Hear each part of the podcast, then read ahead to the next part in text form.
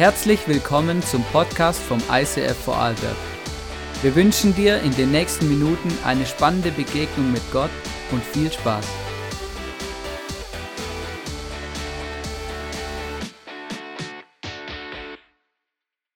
Prozent sind wirklich so ehrlich, sehr cool, die lesen die Bibel nicht. Bis jetzt, vielleicht ändert sich das im Laufe des Livestreams.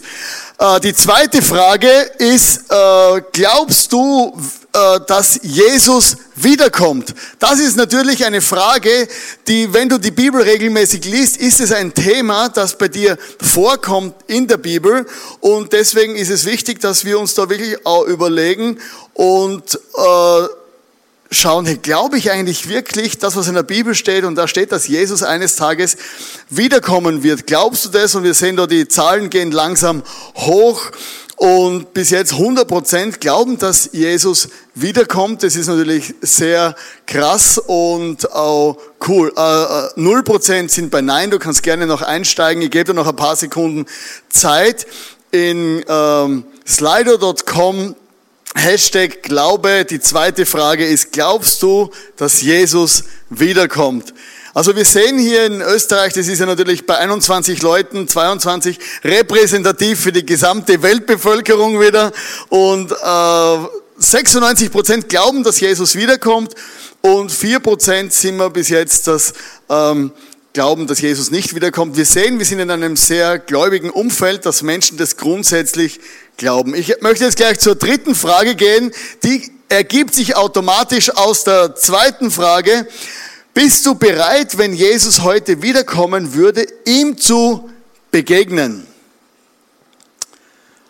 Und das ist natürlich eine Frage, du merkst, es geht heute gleich um ans Eingemachte, es geht um die, um die Wurst sozusagen, es geht um, äh, um alles. Wenn du glaubst, dass Jesus wiederkommt, bist du auch bereit, ihm letztendlich zu begegnen. Das gilt hier für uns äh, in dem Raum auch. Vielen Dank an die Techniker, die alle hier sind, so viel Gas geben, dass wir überhaupt so Sachen machen können. Und wir haben hier ähm, einige Leute wieder, äh, in Österreich sind jetzt 20 Leute repräsentativ für die ganze Weltbevölkerung. Und du siehst hier plötzlich, äh, also anhand von dem 65 Prozent, 70 Prozent sind bereit, wenn Jesus heute wiederkommen würde. Und äh, vorher haben wir ja 100 Prozent gehabt, fast die glauben, dass er wiederkommt. Und trotzdem sind hier 30 Prozent nicht bereit, wenn Jesus heute wiederkommen würde. Und das finde ich auch eine krasse und super ehrliche Aussage, weil wir müssen uns letztendlich die Frage stellen, sind wir bereit, wenn Jesus wiederkommt, dass wir dabei sein werden und sind wir bereit, ihm zu begegnen. Und äh, genau wieder repräsentativ für die gesamte Weltbevölkerung. Äh, 75 Prozent sind bereit und 25 Prozent nicht bereit. Und das ist natürlich äh, eine super Zahl, super Ausgangspositionen, über das wir heute auch reden möchten. Danke vielmals für alle, die hier jetzt mitgemacht haben. Äh, wir sind ja in der Adventzeit. Also heute ist der erste Advent und Advent ist ja die Zeit, äh, in der wir auf, ähm, auf auf Jesus, ja, auf Jesus, aufs, aufs Geburtstagsfest von Jesus äh, hinfiebern. So diese vier Adventssonntage und das Wort Advent ist, kommt ja aus dem Adventus, äh, heißt Ankunft und äh, aus dem Lateinischen und heißt, ich äh, bereite mich vor auf Jesus. Ich bereite mich vor und freue mich auch auf die Ankunft des Herrn, Adventus. Und das ist auf der einen Seite ist Advent die Vorbereitungszeit für Weihnachten. Ganz bewusst, dass wir warten auf die, auf das Geburtstagsfest von Jesus. Wir warten auf das Kommen von Jesus. Und gleichzeitig ist die Adventszeit auch eine Zeit mit dem Wort Advent, in dem die Christenheit sich immer wieder bewusst macht, dass Jesus wiederkommen wird. Also jedes Mal, wenn, wenn wir als Christen Advent feiern, ist es eine, wir erinnern uns an die Geburt von Jesus. Wir feiern seinen Geburtstag. Es ist eine Zeit der Erwartung, eine, eine Zeit der Erwartung an Jesus. Und gleichzeitig ist es auch eine Zeit, in der die Christen sich bewusst machen, dass Jesus eines Tages wiederkommen wird. Und ich möchte heute genau über dieses Thema reden, über die Wiederkunft von Jesus, über die Endzeit. In der, in der Christenheit ist immer wieder, wenn, wenn, wenn ähm, Krisen angebrochen sind, dann war das eine Zeit, jedes Mal, wenn eine Krise ist, ist es eine Zeit, in der Menschen sich fragen, ist es jetzt soweit? Kommt Jesus jetzt wieder? Diese Frage stellt man sich seit 2000 Jahren. Äh, in welcher Zeit leben wir? Und bei Christen äh, merken wir, Christen sagen dann immer wieder, aha, jetzt ist die Krise. Und dann fragt sich die Christenheit, kommt Jesus bald wieder und wie wird es sein? Und in der Vorbereitung habe ich mir gedacht, boah, das ist ja ein trauriges Thema. Oder wir haben schon so eine schwierige Zeit und Krisen und alles und dann noch, die Welt geht auch noch unter. Und das ist wirklich krass. Und gleichzeitig habe ich aber gemerkt, wenn wir als Christen über die Wiederkunft von Jesus reden, ist es ein unglaubliches, eine unglaubliche äh, äh Message der Freude, weil wenn du an Jesus glaubst und wenn du mit ihm lebst, wirst du auch dabei sein. Dann wird der Tag äh, von der Wiederkunft von Jesus der größte Tag in der Geschichte der Christenheit sein und wir haben unglaubliche Hoffnung in dieser Message von Jesus auf den hinblickend auf den Tag seiner Wiederkunft. Und wie gesagt, in Krisenständen sagen, kommen dann, stehen dann ganz viele Leute auf, die sagen, ah, ich weiß ganz genau, wann es passieren wird. Und es entstehen riesige theologische Diskussionen über die Endzeit. Und ich möchte euch in einen Bibelvers mit reinnehmen in Hebräer 1 als Ausgangsposition von, äh, von dieser heutigen Predigt. Und zwar steht in Hebräer 1, Vers 1, vor langer Zeit, hat Gott oft auf verschiedene Weise durch die Propheten zu unseren Vorfahren gesprochen. Doch in diesen letzten Tagen sprach er durch seinen Sohn zu uns. Also seit 2000 Jahren, seitdem Jesus gekommen ist, redet Jesus, redet, redet die Bibel davon, in diesen letzten Tagen sprach Gott durch seinen Sohn zu uns. Also Gott redet durch Jesus zu uns. Und man, man nennt dieses ganze Thema in der Theologie die Eschatologie, die Lehre der letzten Tage. In diesen letzten Tagen redete Gott durch Jesus zu uns und das ist diese Lehre, die Eschatologie, die Lehre der letzten Tage. Zum das ein bisschen zusammenzufassen, die Lehre der letzten Tage beinhaltet das Millennium, das tausendjährige Reich, von dem in der Offenbarung gesprochen wurde. Es beinhaltet den Antichrist. Es beinhaltet die Entrückung, die Zeit, wenn die Christen zu, direkt in den Himmel fahren werden. Die große Trübsal, das wird eine Zeit geben, in der es unglaubliche Spannungen und Probleme auf dieser Welt geben wird. Das Weltgericht für alle äh, die Lehre der letzten Tage beinhaltet, dass wir alle, jeder Mensch wird einmal vor Gott erscheinen und da geht es darum, dass wir unsere Entscheidung für oder gegen Gott wird dann dieses Weltgericht für alle Menschen sein. Alle, die jemals gelebt haben, werden an diesem Tag vor Gott entscheiden. Und dann beinhaltet die Lehre der letzten Tage noch das Preisgericht für Christen. Es ist tatsächlich so, dass es nicht nur, äh, äh, dass es ein Weltgericht gibt und es gibt auch ein Gericht für Christen.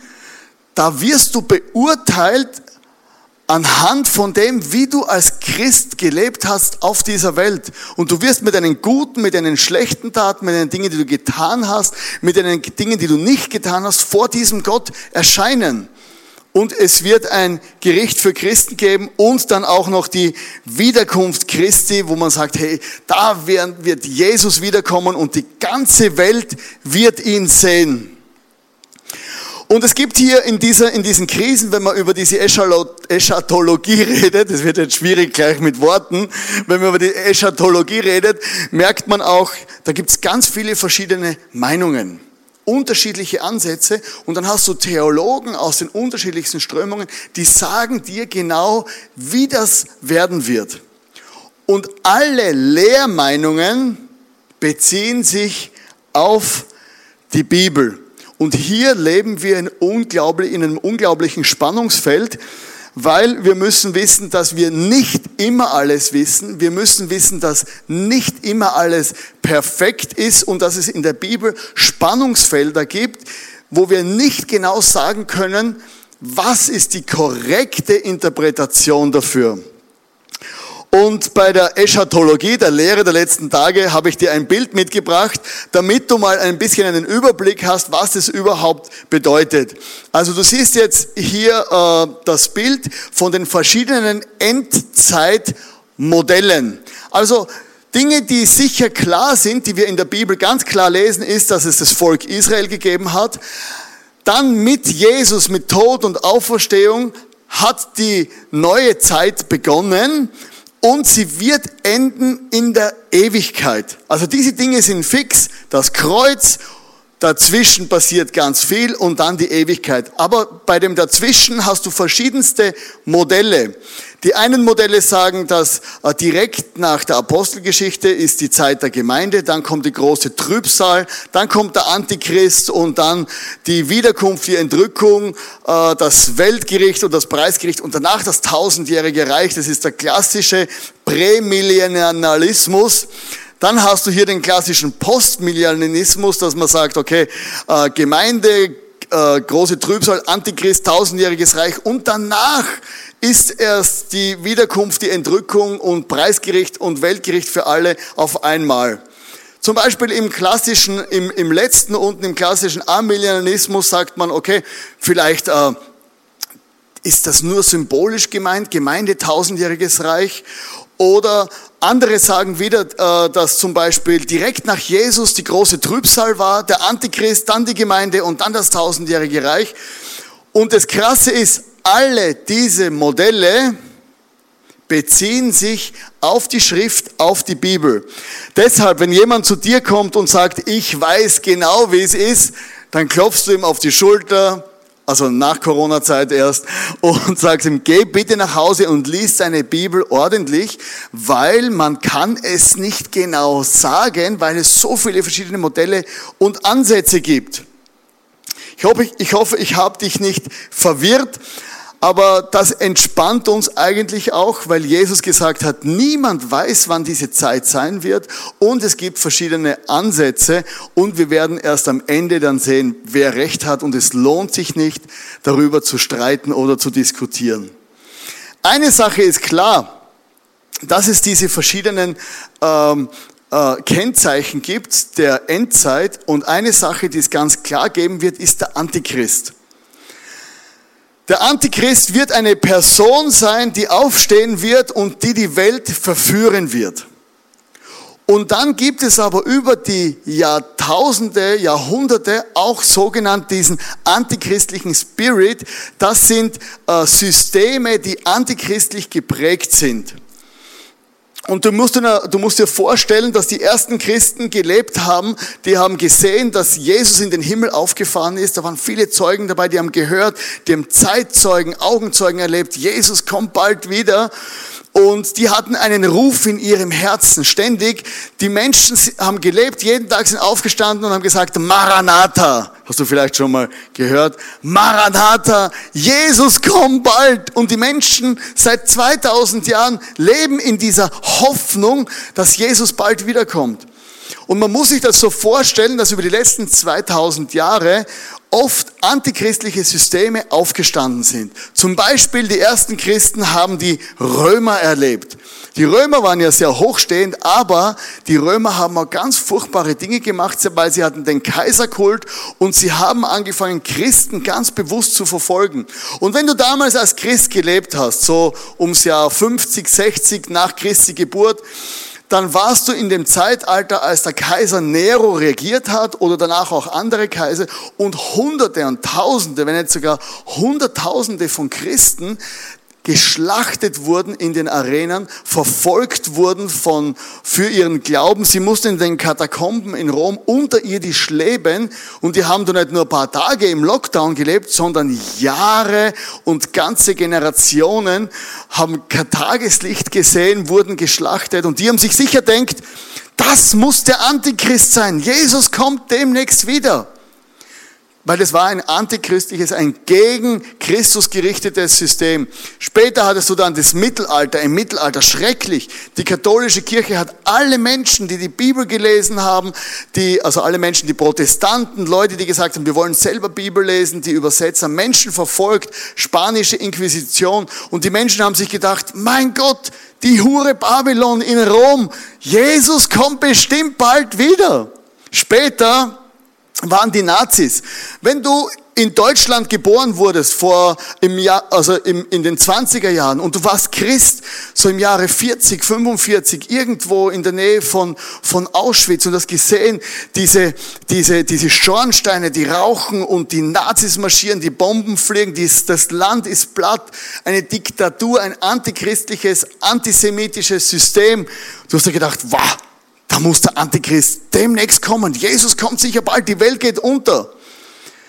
Wenn du bei den Kommunisten gewohnt, äh, die Kommunisten angeschaut hast unter Stalin, äh, Lenin hat gesagt, Religion ist Opium fürs Volk und unzählige Menschen wurden geschlachtet und getötet für ihren Glauben. Bei den Chinesen wurden in den 60er, 70er, 80er Jahren bis heute äh, Unmengen an Menschen verfolgt für ihren Glauben.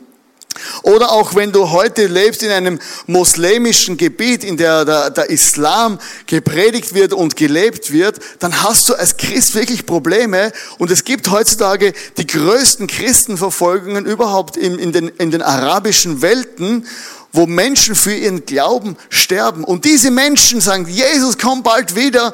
Das muss der Antichrist sein. Ein System, das Christen und Juden hasst. Und so sehen wir diese antichristlichen Systeme und deswegen müssen wir zurückgehen zu dem, was Jesus letztendlich gesagt hat. Jesus, äh, es gibt in Matthäus 24, und das hat mich wirklich äh, äh, begeistert, diese Endzeitreden. Die Endzeitreden Matthäus 24, 25 sind mit die längsten Predigten, wo nur Jesus redet und teacht fast 100 Verse. Es gibt die Bergpredigt, von der hast du vielleicht schon mal gehört, und in der Bergpredigt sind es über 100 Verse, wo Jesus redet über das Leben hier auf dieser Welt. In den Endzeitreden möchte er uns fit machen für den Himmel, für den Tod und für das Leben nach dieser, nach diesem Leben. Und ich möchte jetzt nicht alles vorlesen, aber ich möchte euch auf den Aufbau dieser Endzeitreden von Jesus mit reinnehmen. Also in, in, in äh, Matthäus 24 in der Bibel ist Jesus in seiner Diskussion, in einer, in einer Unterhaltung äh, in Jerusalem. Sie stehen vor dem Tempel, schauen sich die Häuser an und Jesus gibt einen Einblick in die Dinge, die in der nächsten Zukunft passieren werden, aber auch die in der fernen Zukunft passieren werden.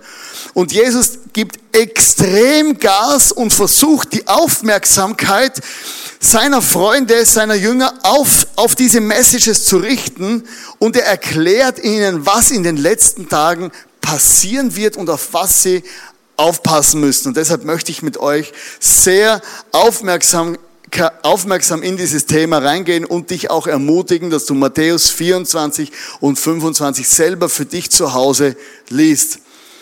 Also Jesus äh, redet mit seinen Freunden und sagt dann plötzlich, es werden in den letzten Tagen überall Kriege ausbrechen.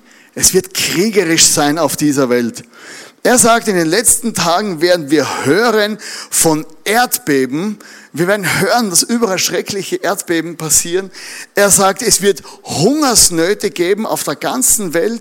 Er sagt, Hungersnöte, die wirklich schrecklich sind. Und wenn du heute schaust auf dieser Welt, wir stehen in einigen Regionen vor gewaltigen Hungersnöten, wie sie die Welt noch nie gesehen hat. Es wird Christenverfolgung geben. Er sagt, die Menschen werden dich verfolgen für deinen Glauben. Wir leben heute in einer Zeit, in der noch nie so viele Christen verfolgt wurden wie in den letzten 2000 Jahren. Wir werden gehasst, wenn wir Jesus nachfolgen. Wir predigen ja oft ein Evangelium und denken uns, ja, das ist ja nett, komm zu Jesus, dann hast du viele Freunde, alle werden dich lieben, in der Kirche ist es toll, come on in die Community und zeig, wie cool das ist. Und Jesus hat gesagt, also wenn du Christ wirst, sein wirst, irgendwann kommt die Zeit, die Menschen werden dich hassen für deinen Glauben. Die werden das nicht alle toll finden. Viele werden vom Glauben abfallen, sagt Jesus. Es werden falsche Propheten auftreten. Und du musst dir nur mal schauen im Internet, wie viel Müll an Predigern und Messages aus den unterschiedlichen Dingen es gibt. So viele Menschen, wo du das Gefühl hast, ja, die sagen es ihm, die wahr, sie sind Propheten, aber eigentlich spürt man, dass es falsche Propheten sind.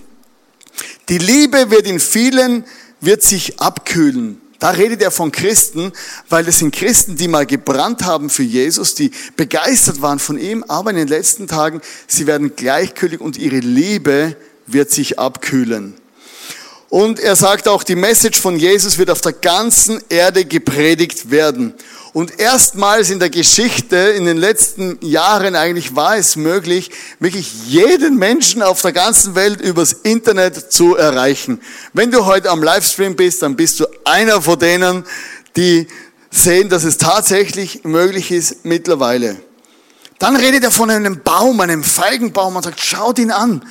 Wenn er blüht, wisst ihr, nach der Blüte kommt die Frucht und danach kommt die Ernte und lernt von diesem Feigenbaum. Und dann steht, sagt Jesus hier, ich versichere euch, dieses Volk wird nicht von der Erde verschwinden, bevor all das geschehen ist. Himmel und Erde werden vergehen, doch meine Worte bleiben ewig. Niemand kennt den Tag oder die Stunde, in der diese Dinge geschehen werden. Nicht einmal die Engel im Himmel und auch nicht der Sohn. Nur der Vater weiß es. Hier macht er plötzlich in Matthäus 24, sagt er, okay, es gibt diese Zeit und der Vater weiß es.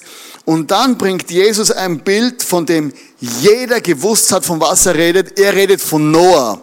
Und hier sagt er, wenn der Menschensohn wiederkommt, wird es sein wie zu der Zeit Noahs. In den Tagen vor der Sintflut feierten die Menschen rauschende Feste, Orgien und Hochzeiten, bis Noah in die Arche stieg. Kommt dir dieses Bild bekannt vor? Die Menschen feiern bis zum Anschlag Feste, Hochzeiten, Orgien, eine gottlose Gesellschaft und dann ist der Deckel einfach zugegangen und es gab ein zu spät und die Menschen sind abgesoffen. Mitten im Feiern. Dann sagt Jesus, der Menschensohn wird wiederkommen wie ein Dieb in der Nacht. Und die Leute haben sich ja schockiert. Wahnsinn, wir wissen, wie ein Dieb in der Nacht kommt. Der meldet sich nicht an. Das kannst du mal glauben. Es wird dich nie jemand anrufen, ja, grüß Gott, Herr Müller, ich werde heute Nacht bei Ihnen einbrechen. Könnten Sie die Tür offen lassen? Und ich werde dann circa 22.30 Uhr, wenn Sie schlafen, bei Ihnen einbrechen. Bereiten Sie sich vor.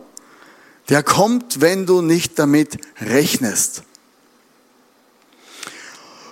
Und dann bringt Jesus diese Geschichte hin und seine Jünger, seine Freunde waren, wow, wir müssen bereit sein, es wird ernst. Er hat von allen Seiten beleuchtet, es ist ernst. Und dann bringt er eine spektakuläre Geschichte, die Geschichte von den zehn Jungfrauen. Und ich möchte die mit euch lesen. Kriegt dazu noch ein paar Lampen. Und ich äh, Genau. Das Gleichnis von den zehn Brautjungfern, man kann das Himmelreich auch am Beispiel der zehn Brautjungfern erklären, die ihre Lampen nahmen und dem Bräutigam entgegengingen. Fünf von ihnen waren dumm und fünf waren klug. Du denkst ja schon, ah, wie kann er das einfach sagen? Er kann ja sagen, die fünf Frauen waren dumm und fünf waren klug. Aber offensichtlich geht Jesus her und möchte das rausmalen und sagen, hey, es gibt dumme Menschen. Das heißt nicht, dass sie weniger intelligent sind, sondern einfach dumm handeln. Und fünf waren klug. Die fünf Dummen nahmen kein Öl für ihre Lampen mit, doch die fünf anderen waren so umsichtig, zusätzliches Öl mitzunehmen. Als sich der Bräutigam verspätete, legten sie sich alle hin und, schlief, und schliefen. Um Mitternacht wurden sie von dem Ruf aus dem Schlaf gerissen. Seht, da kommt, da kommt der Bräutigam. Geht und begrüßt ihn. Rasch standen alle Brautjungfern auf und machten ihre Lampen zurecht. Da baten die fünf Dummen, die anderen, gebt uns doch ein wenig von eurem Öl ab sonst erlöschen unsere Lampen. Doch, die, doch diese erwiderten, wir haben nicht genug, genügend Öl für uns alle. Geht und kauft euch welches. Aber während sie noch unterwegs waren, um Öl zu kaufen, traf der Bräutigam ein. Die, die zu seinem Empfang bereit waren, gingen mit ihm zur Hochzeitsfeier und die Tür wurde zugeschlossen. Als die anderen fünf Brautjungfern schließlich kamen, standen sie draußen und riefen, Herr, mach uns auf. Aber er antwortete, ich kenne euch nicht. Deshalb schlaft nicht ein und haltet euch bereit, denn ihr kennt weder den Tag noch die Stunde seiner Wiederkehr.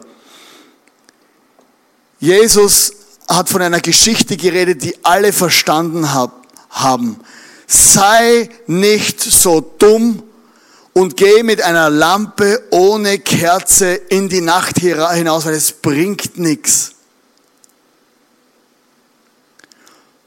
Und ich glaube, das sind genau die die einfachen Bilder, die Jesus verwendet. Du kannst dir dieses ganze, die ganze Geschichte jetzt rauf und runter, das ist unfair, das, äh, warum, wieso, weshalb. Aber es kam der Moment, wo die, seine, wo seine, wo diese, diese Leute, die ihn offensichtlich kannten, weil sie gesagt haben, Herr, mach uns auf. Sie kannten ihn und er hat gesagt, es ist zu spät. Ihr müsst schlau sein zur rechten Zeit. Und dann gab es diese anderen, die einfach bereit waren und ihre Lampe am Brennen hatten und sie durften zu Jesus gehen.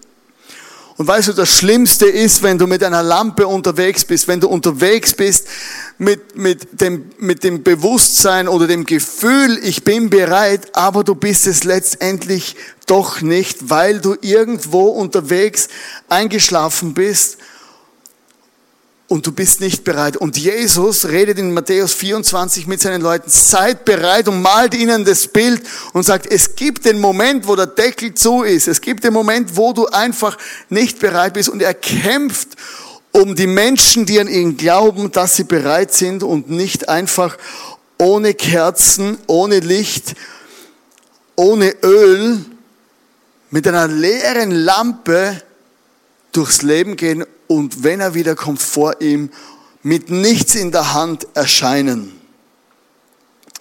Als ich das gelesen habe, oder jedes Mal, wenn ich das lese, dann trifft es mich zutiefst, weil ich merke, die Gerechtigkeit Gottes ist sehr gerecht, sehr konsequent und gleichzeitig auch das Vertrauen, das er uns entgegenbringt und sagt, ich vertraue dir, dass du vielleicht nachdenken kannst.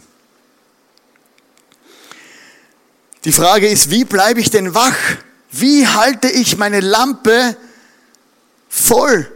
Und Jesus gibt direkt nach dem Gleichnis von den zehn Jungfrauen, erzählt er zwei Geschichten, die uns helfen, dass wir wach bleiben.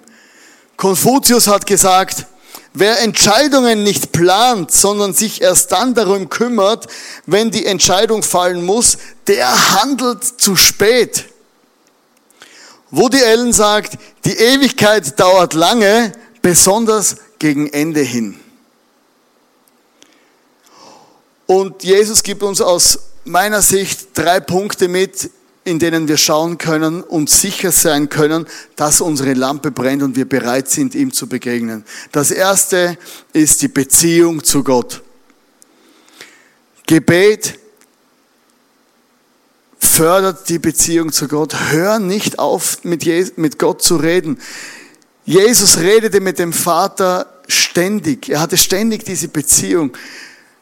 Beten, mit Jesus reden, die Bibel lesen, sind die wichtigsten Dinge, die du tun kannst, damit deine Lampe voll bleibt.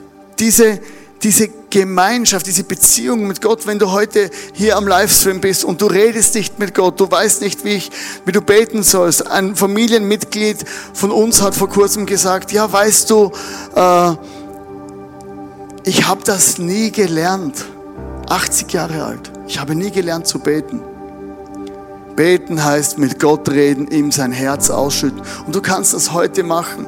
Gott möchte nicht, dass du eines Tages vor ihm stehst und ihn nicht kennst. Der zweite Punkt ist, was Jesus uns mitgibt als Tipp, deine Talente für Gott einsetzen.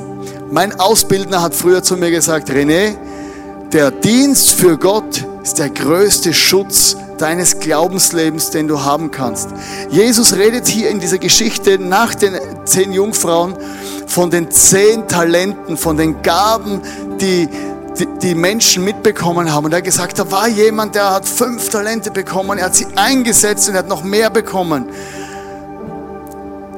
Es waren Leute dabei, die haben ihre Talente nicht eingesetzt, sie haben sie vergraben, sie haben nichts gemacht und sie haben letztendlich ihr Leben verschissen auf gut Deutsch. Gibt so viele Entscheidungen. ich weiß, jeder von uns könnte tausend Dinge tun, wo man mehr verdient, wo man mehr, wo man berühmter wird, wo man besser wird. Aber deine Zeit, deine Talente, für Gott einsetzen. Vielleicht bist du als Mediziner berufen und musst dort dienen. Vielleicht bist du berufen als IT-Mensch, vielleicht als Small Group Leiter, vielleicht einfach nur putzen in deiner Kirche. Ganz einfach, der wichtigste Job. Jesus gibt uns das mit in dieser Geschichte und sagt, hey, bitte setz dein Leben zum Dienst für Gott ein, deine Talente. Es beschützt dich und segnet andere. Und es freut Gott unendlich. Und der letzte Punkt ist der Dienst für Menschen. Jesus erzählt die Geschichte und fängt einfach an zu erzählen von Leuten, die ihm begegnet sind und gesagt haben, und Jesus bedankt sich und sagt, danke, dass ihr mich besucht habt im Gefängnis, danke, dass ihr mich besucht habt, als ich krank war, danke, dass ihr für mich da wart, als ich Not hatte. Und die Menschen fragen, hä? Wann haben wir dich besucht? Wann haben wir dich äh, im Gefängnis, im Krankenhaus besucht? Wann haben wir dir geholfen? Und Jesus hat gesagt, alles, das ihr einem dieser Geringsten, einem anderen getan habt, habt ihr für mich getan. Und er schließt diese Geschichte ab mit deinen Talenten Gott dienen und anderen Menschen dienen.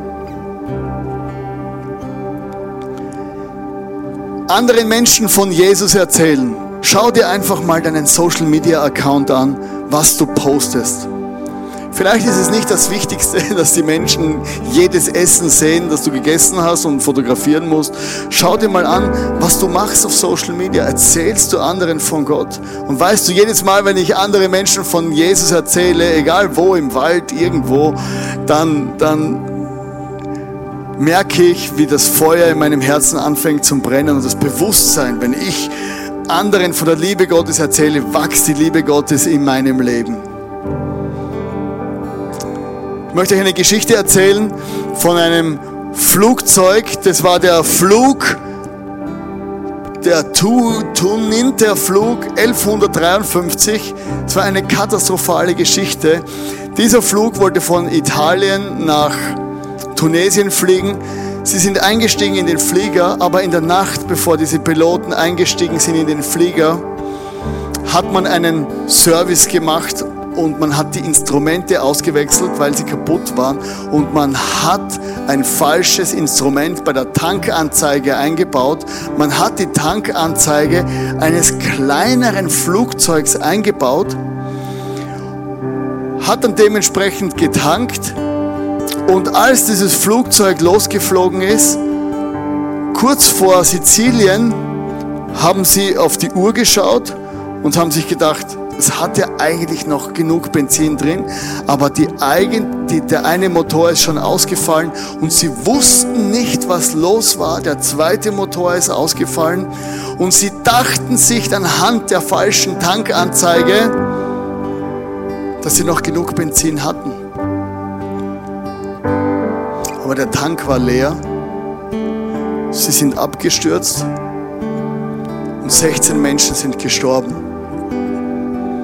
Diese Menschen haben nicht damit gerechnet, dass heute der letzte Tag ihres Lebens sein wird. Sie sind gegangen und haben sich gedacht, ja, unsere Lampe, unser Tank ist voll, alles ist okay.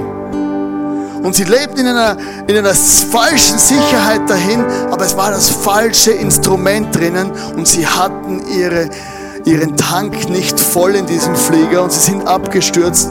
Und als ich das gelesen habe, war das wie ein Schock für mich, weil ich weiß, so viele Menschen, die leben mit einer leeren Lampe, die gehen am Sonntag in die Kirche, vielleicht einmal im Monat, alles andere ist wichtiger als Gott.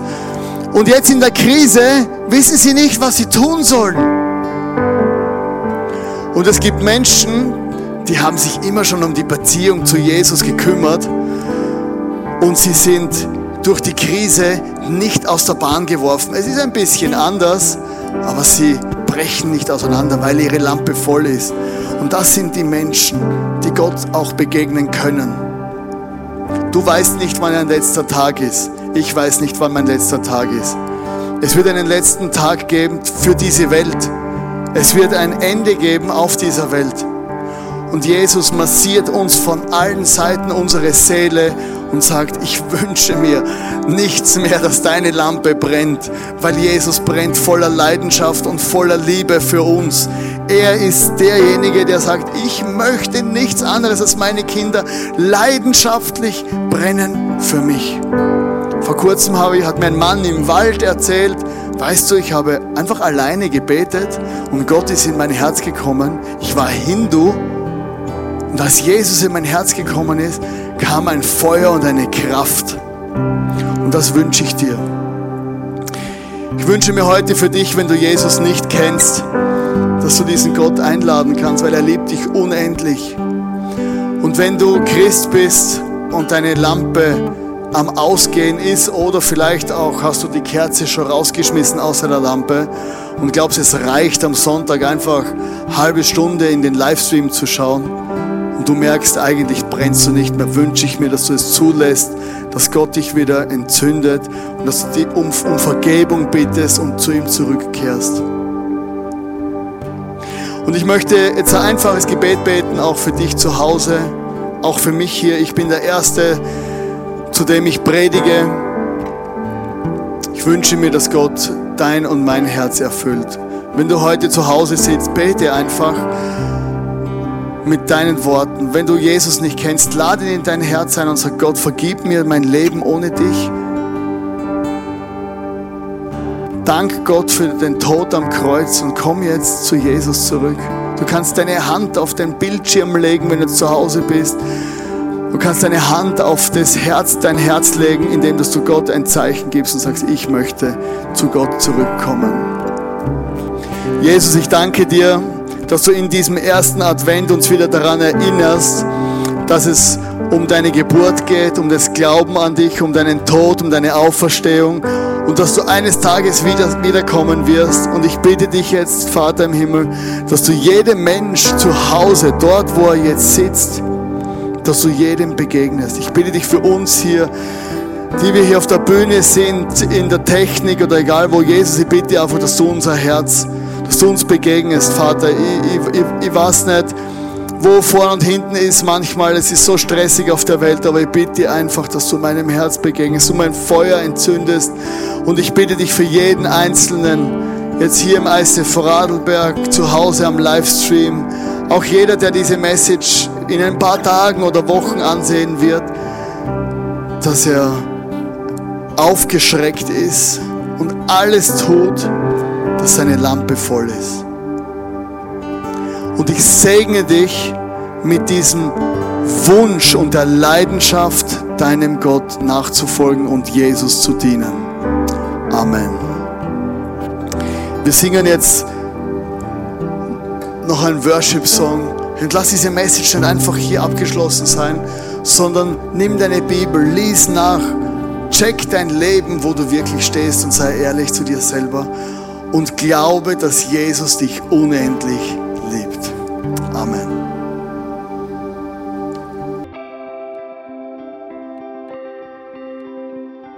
Wir hoffen, dass dir diese Predigt weitergeholfen hat. Wenn du Fragen hast, schreib uns eine Mail an info at icf-vlbg.at. Alle weiteren Informationen findest du auf unserer Homepage.